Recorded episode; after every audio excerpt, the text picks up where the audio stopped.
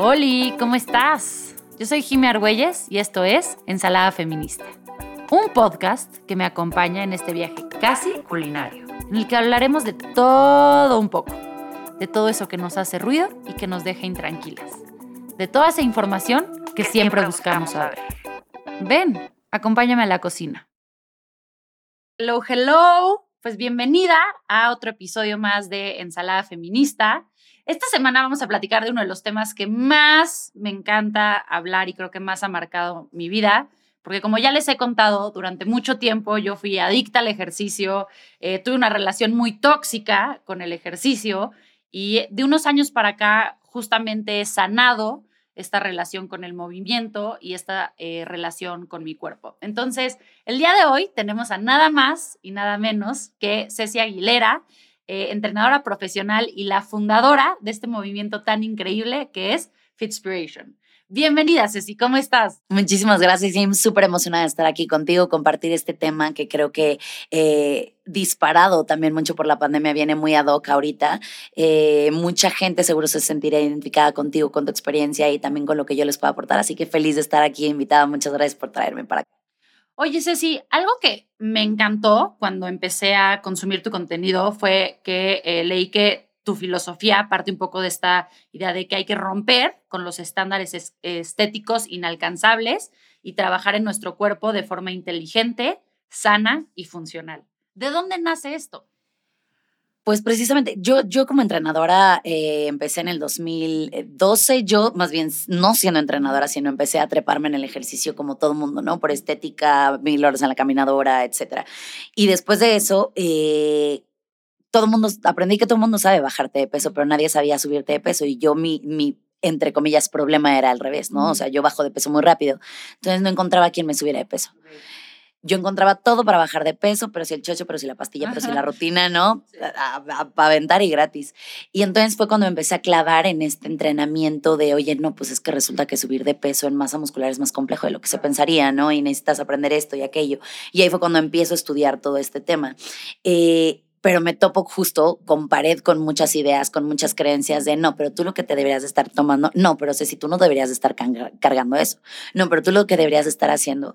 Y en el Inter incluso compito en fisicoculturismo, que es ahí sí estándar de belleza de catálogo, o sea, tú tienes que caber en, el, en las medidas, en la cintura es así, el, el abdomen se ve así, ni tan marcado, ni tan natal, o sea, y, y como que empecé a experimentar todos estos enfoques del ejercicio que dije, a ver, tengo que sentirme yo cómoda con el mío de manera personal, ¿no?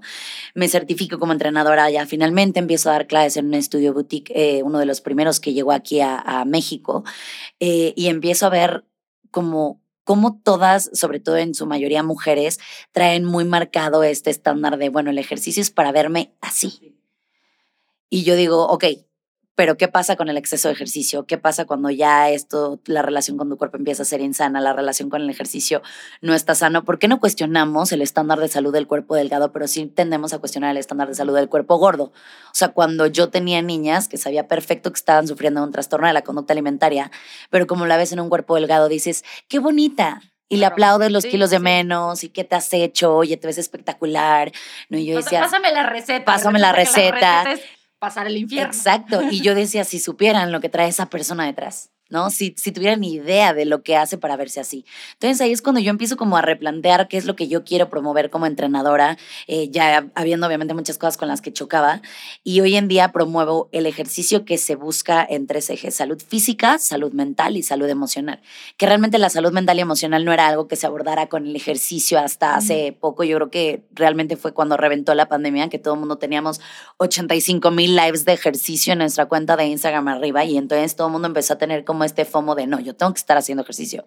Pero no solo haciendo ejercicio, sino tres horas de ejercicio, porque si la del Instagram dice que ella hace tres horas de gimnasio, yo se lo aplaudo y eso es lo que tendría que estar haciendo para que cuente como ejercicio, para que cuente como entrenamiento, sin entender que el ejercicio en un inicio así, back to basics, tiempos antes de Cristo, eh, o sea, el ejercicio funcionaba y existía eh, por, por cubrir necesidades fisiológicas, por, por el, gasto energético, esto y aquello. O sea, los de antes no se enfocaban en si ya bajé, si ya subí. O sí, sea, como esta conducta compensatoria. Exactamente. como me comí una dona, eh, ahora tengo que estar en el step durante 45 minutos, pero si también me comí los chilaquiles, ah, no, ya pasé ya la valió, mañana ya valió, en entonces ya, pasé toda la mañana, ¿no? O, o preguntas incluso se mire, sí, sí, pero entonces tú te la vives en el gimnasio, ¿no? ¿Qué pasa si yo no tengo ese tiempo y yo no me la gimnasio? O sea, como siempre les digo, mi vida gira en torno al ejercicio porque es lo que enseño, pero de eso a que yo viva ejercitándome, jamás en la vida. O sea, yo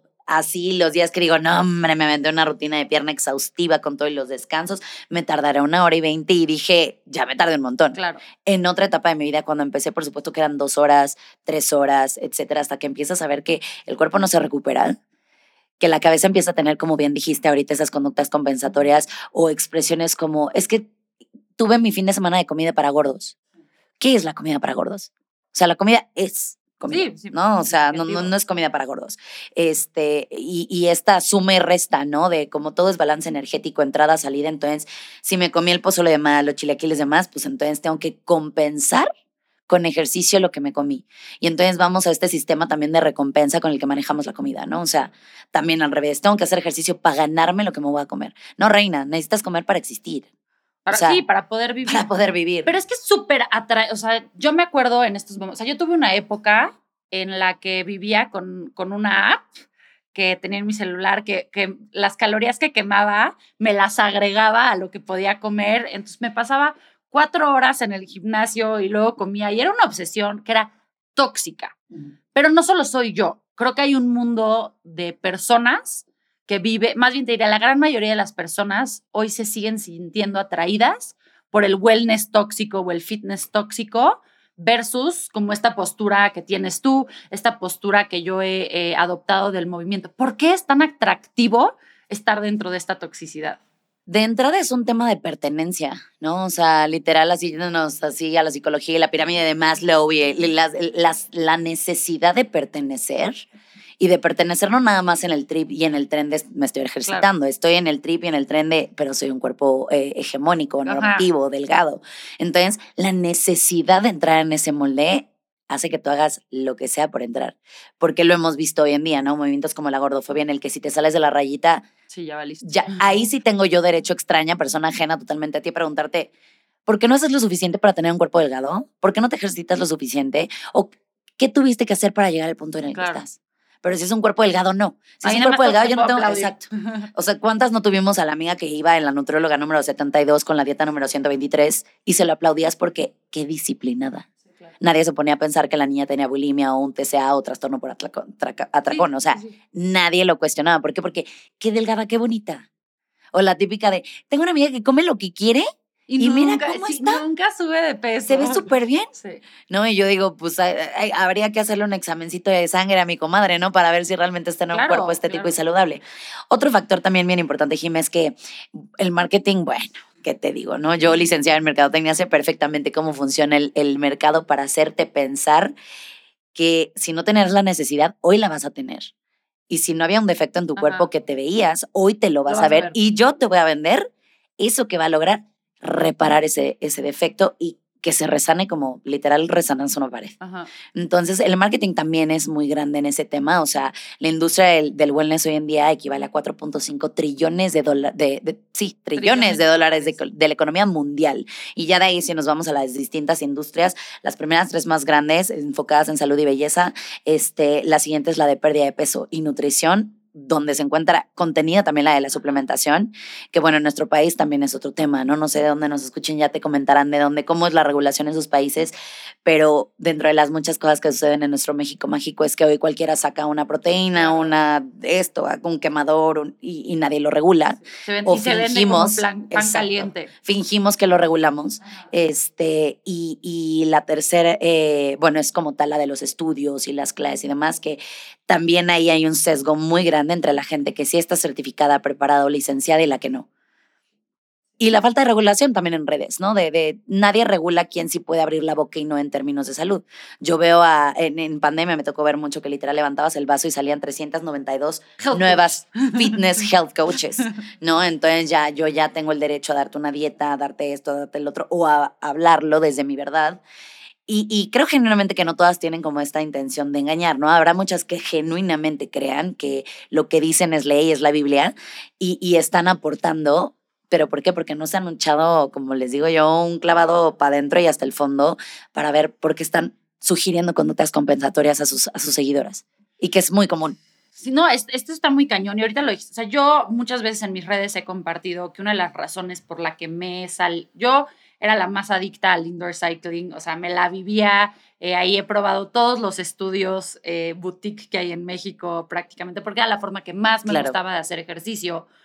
Pero ya los dejé por este tema eh, que tú hablas. De repente hubo un incidente en el que estaba subida en la bici y yo estaba justo recuperándome después de aceptar que tenía un trastorno de conducta alimenticia de los últimos 15 años y éramos tres personas en el estudio y entonces la, instructora estaba dura y dale de, es que ya te estás ganando tus chilaquiles, no te puedes sentar porque si no, no vas a poder desayunar. O en otro estudio en el que hay caminadoras, eh, el de los instructores, me, o sea, yo iba, yo también otra vez estaba como en este proceso de recuperación y pues estaba haciendo como por abajo de los tiempos que ellos te marcan mi caminar, trotar y era como de, tienes que subirle a la caminadora y si no te subes a la caminadora te largas de mi estudio. Y yo como de, güey, ¿qué pedo? ¿En qué momento se volvió esto una tiranía en la que, perdón, pero ninguna de esas dos personas tenía un estudio, o sea, había estudiado para ser entrenador físico, o sea, no tenía ninguna otra calificación para gritarme más que son influencers en Instagram.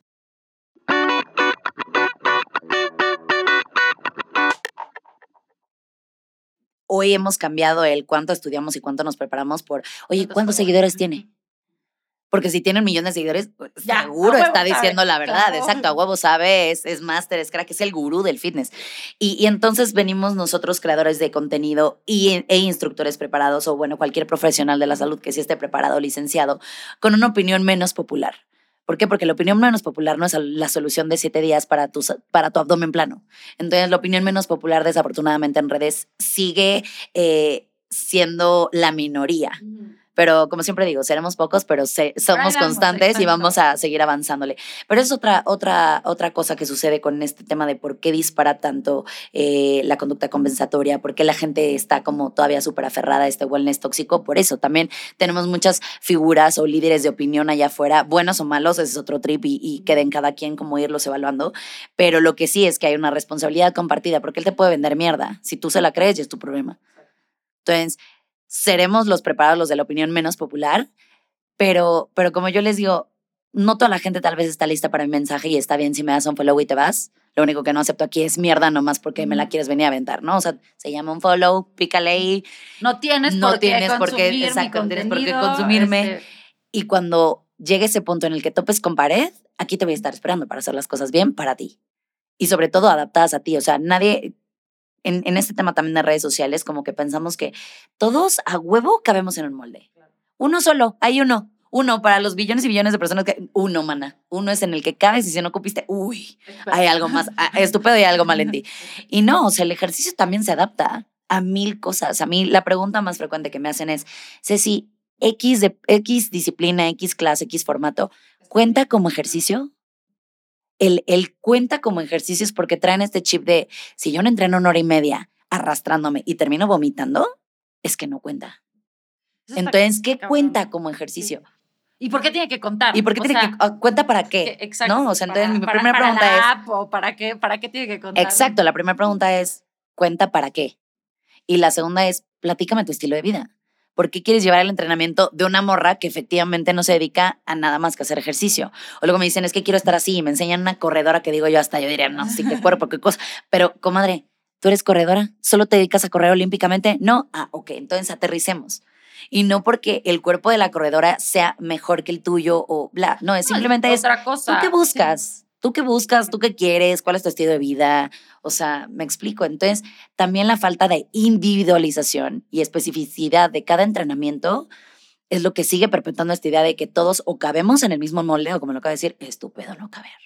Y es que eso está cabrón, porque hay tanta gente que yo escucho que cuando yo comparto como este iris y venires del mundo de, del ejercicio, para mí me dicen, es que, o sea, yo nunca me he querido, o sea, me he podido eh, mantener motivada porque no quiero correr un maratón, o yo nunca me he podido mantener motivada porque no voy a cruzar el canal de la Mancha. Y es como de, güey, es que creo que eso es parte del problema, que necesitamos cambiar el chip y decir, el ejercicio y el movimiento, o sea, incluso ya me gusta más decir, mueve tu cuerpo, no ejercita tu cuerpo, no mueve tu cuerpo, es más bien como gratitud, como darle un apapacho. Tú como, ¿cómo lidias con, con estas personas que ya vienen tan desesperadas de que sienten que no caben en el molde? Para decirles, mira, ven, aquí hay una comunidad donde te acepto, donde eres bienvenido, bienvenida, no te preocupes. Para empezar, yo, yo he tenido que, que, ser muy consciente del lenguaje que utilizo, ese 100%, y es muy importante para todos los entrenadores que quieran entrar en este método de ejercicios sin etiquetas y salud y belleza en todas las tallas, que existe ya mucho en la nutrición, pero todavía hace mucha falta en el entrenamiento. O sea, si a mí me preguntas, oye, hay una certificación de método tipo JAES para ejercicio, no existe, no existe, no existe. Ya nos lo inventaremos. Pero el punto es... Eh, para toda la gente que está en este tema de, eh, de entrenamiento como, como pues sí, como entrenadores, como profesionales, digamos, de este lado, yo lo primero que les digo es ser consciente del lenguaje que utilizas. ¿no? Eh, desde las clases grupales empezar con el, el gordito de la espalda. Bueno, este ejercicio es para el gordito de la espalda. No, morra, no se llama gordito de la espalda. O sea, el cuerpo está tan perfectamente diseñado y sí tiene grupos musculares que dices, güey, ¿qué es esto? ¿No? y cómo se llama y se te puede olvidar, pero en dado caso usa el genérico la espalda, ¿no? O sea, no se llama gordito de la espalda porque hay gente que ya de verdad nomás le queda pliegue de piel, es como, es que el gorrito, morra, no te lo puedo desaparecer, es que es piel. Te la rebano, te la corto, ¿qué hacemos? Entonces, lo primero que yo hago eh, de manera personal y es mi sugerencia es el lenguaje que utilizas es lo que puede ser la primer barrera de contacto para la persona que llega con esta intención de ando perdida y me quiero reconciliar con el ejercicio. La segunda es, yo no hablo de quema calórica y aquí quiero hacer como una, un hincapié. No es bueno o malo el conteo de calorías para quienes están aprendiendo de porciones y no tienen una relación tóxica con la comida. El problema no es el conteo de calorías, el problema es el mensaje detrás del conteo de calorías con el que viene normalmente el conteo de calorías, como esto de conducta compensatoria, comida bueno o mala, comida de gordos o de flacos o de personas sanas, saludable o no. Exacto. Esta, este moralizar la comida de si comes bien eres mejor persona, pero si comes mal eres mala persona. Este, entonces, yo no cuento calorías, no pongo títulos en mis sesiones como quema 500 calorías, O sea, no, porque además volvemos a lo mismo. Lo que tú quemes contra lo que yo queme o oxide en esa clase de calorías va a ser completamente distinto porque comemos diferente, pesamos diferente, la altura es diferente, nuestro metabolismo es diferente, etc., etc., etc. O sea, hay 18 mil factores. Eh, y el tercero es, ¿cuál es tu objetivo? Esa es la primera pregunta que, que yo creo que todo mundo que empieza el entrenamiento se tiene que hacer. Y no me refiero a un objetivo meramente estético, como que nos han enseñado que cuando alguien te pregunta cuál es tu objetivo con el ejercicio, solo se refiere a estética. Y entonces es como bajar tantos kilos o subir tantos kilos o y no. Estética o correr un maratón. O, estas cosas gigantes. Y no, o sea, yo le digo, o sea, objetivo puede ser, híjole, si mi objetivo esta semana, esta semana nos vamos a ir lento y voy a empezar con 10 minutos al día. Maravilloso. Entonces, ¿cuál es tu objetivo a largo plazo? Hacer del ejercicio una rutina diaria en mi día como lavarte los dientes. Me vale cuánto tiempo lo hagas, pero lo vas a empezar a incluir. Eso también es un objetivo. Oye, si mi objetivo es, me quiero embarazar, y como duré tanto tiempo con un porcentaje de grasa súper bajo, eh, pues mi sistema reproductivo, mi fertilidad se ha visto dañada. ¿Cómo le hago me gusta mucho hacer ejercicio, pero ¿cómo le hago para empezar junto con mi terapeuta, junto con mi ginecóloga, junto con mi endocrinólogo a recuperar esa salud en cuanto a mi sistema reproductivo? Vale, lo hacemos. Oye, ese sí quiero salir de una depresión, quiero salir de mis ataques de ansiedad, oye, ese sí tengo fibromialgia, oye, ese sí tengo dolores de, de, rodilla, de espalda baja y ya no puedo hacer ese entrenamiento súper intenso que me ponen, pero además me siguen exigiendo. Nadie me ha preguntado si tengo dolor de rodilla o espalda baja o a qué se debe. No, me siguen gritando. Nada más me siguen gritando, ¿no? Que, que porque es de débiles, de débiles es hacer las rodillas, las lagartijas con rodilla. Este, entonces, el primero es cuál es tu objetivo y es que es muy diverso. Y una vez que partimos de ahí, entonces te digo, yo te sugiero esto y esto y esto. Pero la primera es prueba. Y como todo, o sea, no es, ah, no, no, no, no, ¿cómo? ¿No te gustó la clase de las caminadoras? ¿No te gustó el indoor cycling de una hora y media? Híjole, comadre. Ya, eres, regrésate al sillón. ¿Qué es lo que pasa? Exacto. La mayoría de la gente, o sea, como que los meten, o sea, y creo que también, como dices, en redes, todos los entrenamientos, o sea, todo es como de 20 días intensos. Es todo o, nada. Ajá, y es como ahí justamente creo que es como el bandazo de dices como de, ah, no manches, no aguanté la clase de indoor cycling de hora y media ya no voy a hacer nada. Cuando es como, oye, ¿y qué tal que realmente lo único que necesitas es poderte agachar sin que te duelan las rodillas? A mí eso me pasó. Y mi motivación para regresar al ejercicio fue un día que se me cayó mi celular y no lo podía recoger. Y dije, madres, ok, esto sí ya es un tema de una razón suficiente para mí para regresar a mover eh, mi cuerpo. De que ahí ya me están saliendo mis lados tóxicos otra vez y yo ya voy a correr otro maratón. Pero, Pero ya lo, lo ves desde un lugar diferente. Sí, Porque sí, el sí. problema no es el maratón. no, el problema es el, Desde el abordaje de, por qué Exacto. por qué lo vas a hacer. Pero creo que justo estás tú a la cabeza eh, con, creo que cada vez más eh, entrenadoras, entrenadores, entrenadores, para ser inclusivo, que, que están cambiando.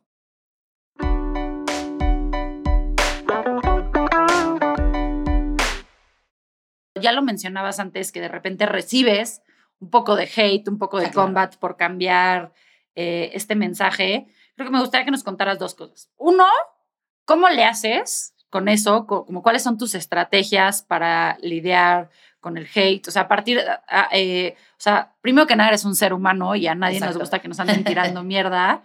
Eh, bueno, esa sería la primera. Partamos de ahí. Hate en general, hay, hay contenido cuando estamos en la creación de contenido, porque bueno, tú y yo coincidimos en que el hate viene de la creación de contenido, ¿no? Cuando uno pone allá afuera sus ideas, siempre está uno expuesto. Y una cosa es estar expuesto y otra cosa es estar dispuesto a recibir la mierda, ¿no? O sea, como siempre les digo, mis redes son mi casa y tú no llegas a casa ajena a tirar mierda. Si no te gusta, no entras a esa casa, ¿no? Pero bueno, para la gente que dice, no, yo sí tiro mierda, bueno, hay días en los que se me, me vale, me- se me resbala, bloqueo, borro con permiso, ahí te ves y aquí no vuelves a pasar.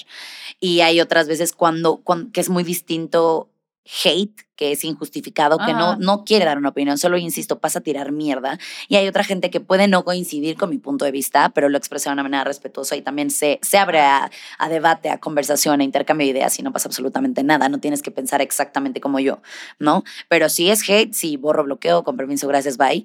Hay otras veces en las que por ahí alguien me escribía, bueno, es que ser figura pública este, hace que pues no te enganches, comadre, pues es tu responsabilidad engancharte. Y yo, ¿y por qué, por qué no ponemos un 50-50? Mi responsabilidad de no, enganchar, de, de no engancharme y la tuya de educarte. Porque aquí es cuestión de educación, mi reina. O sea, si a ti no te gusta algo, me lo expresas con respeto y con respeto serás atendida. Y si no va el respeto, con permiso, bye, hate, adiós, te bloqueo. Y hay, ha habido otras veces en las que claro que me pega, claro que hiere mis sentimientos, claro que me puede porque no soy de palo, porque soy un ser humano, una creadora de contenido, sí, con una comunidad del tamaño que ustedes quieran calificar, sí, pero eso no significa que no tengo derecho a encabronarme, a enojarme o a sentirme Un ser- agredida. Al final eres un ¿no? ser humano. Exacto. Entonces hay muchas veces en las que sí digo, pues hoy te tocó que estuviera de muy vulnerable, comadre, hoy te tocó que estuviera de malas, entonces literalmente expongo el mensaje y ahí va. Entonces es ahí donde digo, tuviste los ovarios de, de agredirme en privado, los vas a tener que tener para sostenerlo en público con mi comunidad. Y entonces ahí va, la viento. Y normalmente cuando eso llega a pasar, que ya son menos, porque ya cada vez me aprendo a gestionar Ajá. mejor yo mi emoción, pero cuando eso llega a suceder, como que el hate se apaga un muy buen rato.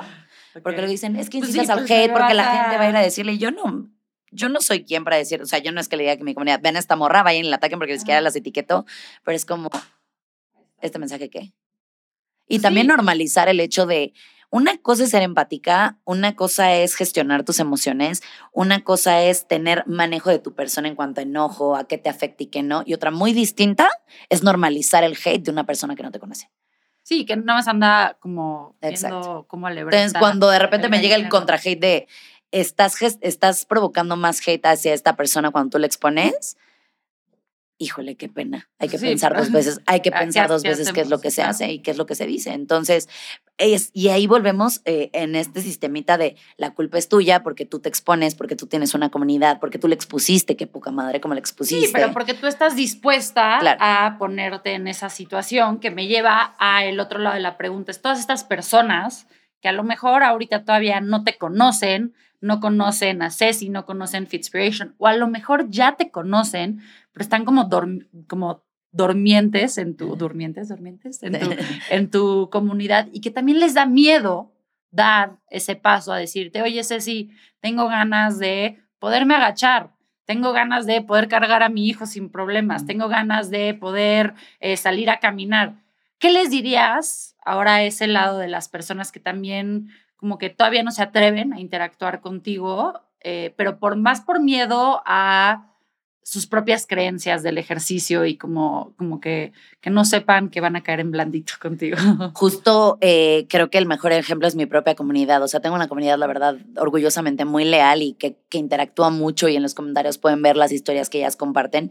Este, eh, estas personas comparten, en su mayoría somos 80% mujeres, pero ya tengo un 20% eh, hombres, que, que también está padre que se sumen porque como que también se piensa que todo este tema de, del, del body shaming y, está muy enfocado en mujeres. Y sí, también por el tema del marketing y el 90, 60, 90 y las revistas y lo que tú quieras, pero también los hombres pasa. O sea, en los hombres también sucede. De hecho, el, el 50% de las personas que hoy en día sufren trastorno por atracón son hombres. ¿no? Por ejemplo, eso es, entonces cuando, cuando también los abrazas, como que ellos también van sintiéndose. De hecho, también ahí fue cuando cambié eh, el cómo me expresaba con mi comunidad de yo a todo mundo me lo comadreaba, mana, comadre, y me decían como, oye, pero es que soy hombre y estoy por acá. Entonces ya cambié por el Amix y así los abarca a todos porque justo se empezó a mezclar mucho mi comunidad. Pero yo lo primero que les diría es, lean los comentarios que tiene mi comunidad y no acerca de mí, ¿eh? No, no, no quiero que se escuche como, lean lo que dicen de mí. No, no, no. O sea, las historias que ellas van, ellas van platicando, sobre todo en, los, en el contenido que yo le llamo motivacional, que son reels motivacionales, donde comparto formas de pensar mías o escritos míos, a ellas expresan muchas historias y seguramente podrán sentirse por ahí identificadas y justo saber que si esa persona pertenece a nuestra comunidad es porque es un lugar seguro. Y de hecho, gran parte del hate recibido por publicaciones incómodas vienen del aquí no se va a hacer eso y aquí respetas y aquí no agredes y aquí bla, bla, bla. Muchas veces entre mi comunidad empiezan a debatir entre ellas y yo solamente estoy de observante, ¿no? Leyendo lo que escriben hasta que llega a una falta de respeto. Y ahí yo le corto la conversación y, ya me meto y es como... Sí, como que estás moderando. Exacto, y, literal es como, ibas muy bien hasta esta ofensa. Entonces, puedes continuar y pedir una disculpa o simplemente retirarte. O sea, porque aplica para todos, no nada más es para el hater que no te conoce y que ni siquiera te sigue, es para absolutamente todos en esta comunidad. Y en cuanto a, a, la pena, quítensela porque yo jamás les voy a responder, ay, no, qué tonta pregunta. O sea, de hecho creo que deberíamos estar cuestionando más todos los estándares y, lo que se nos ha vendido acerca del ejercicio en todo aspecto. Tipos de entrenamiento, suplementación, 28 mil, retos de 5 minutos, de 10 días, de 100 días, de, o sea, pregunten, más vale preguntar.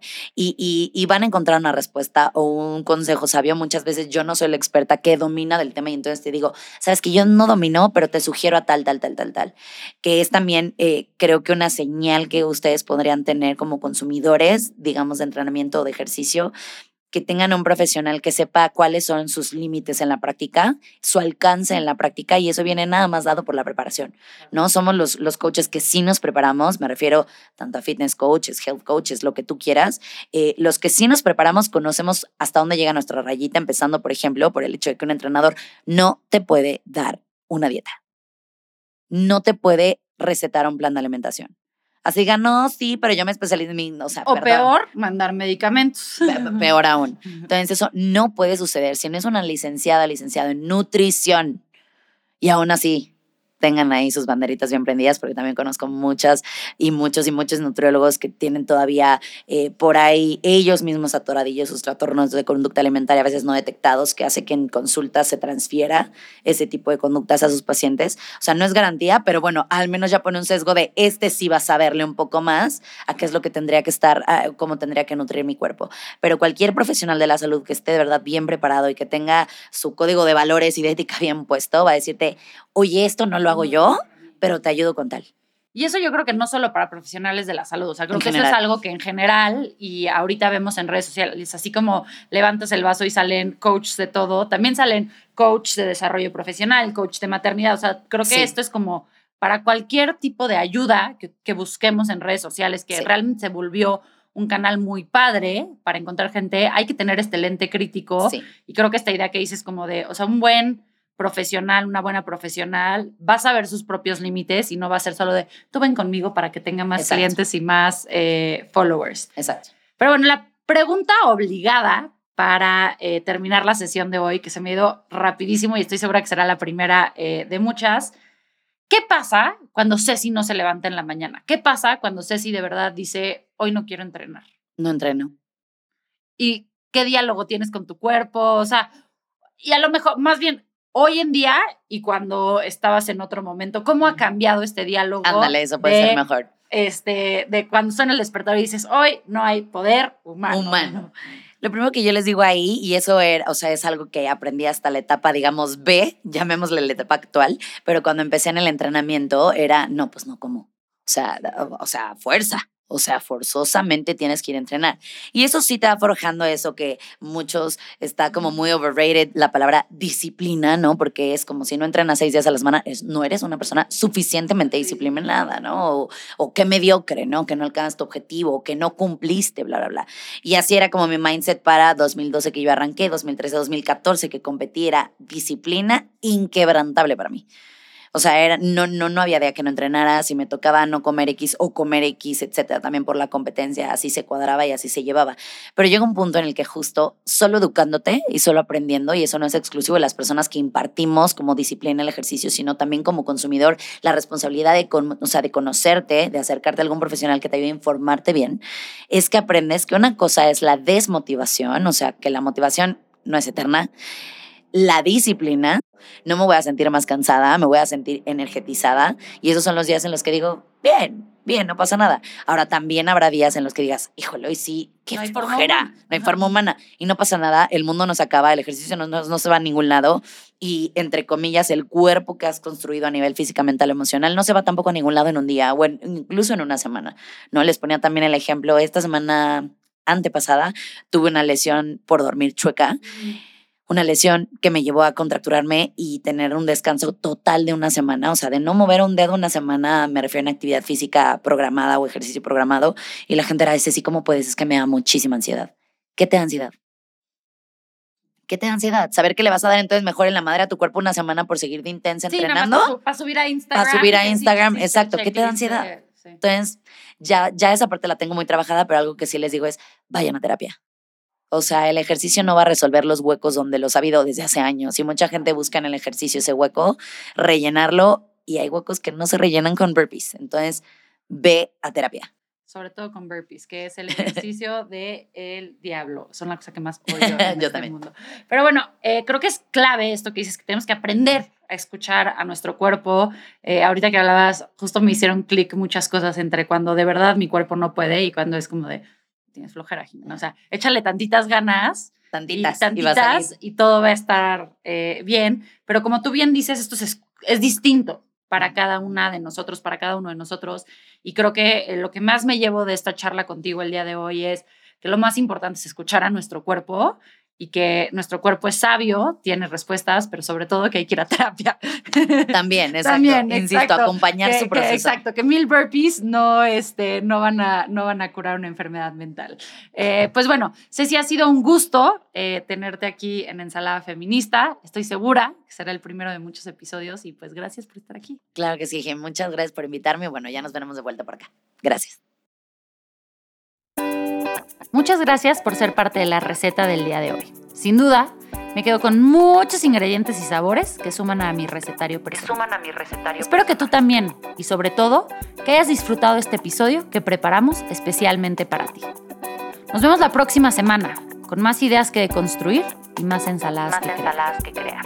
Recuerda que puedes disfrutar nuestra ensalada en Spotify, Apple Podcast y en nuestro canal de YouTube, donde además podrás vernos a todo color. No olvides suscribirte a nuestro canal, así jamás te perderás de un nuevo episodio. Y recuerda que siempre puedes apoyarnos con un pequeño comentario.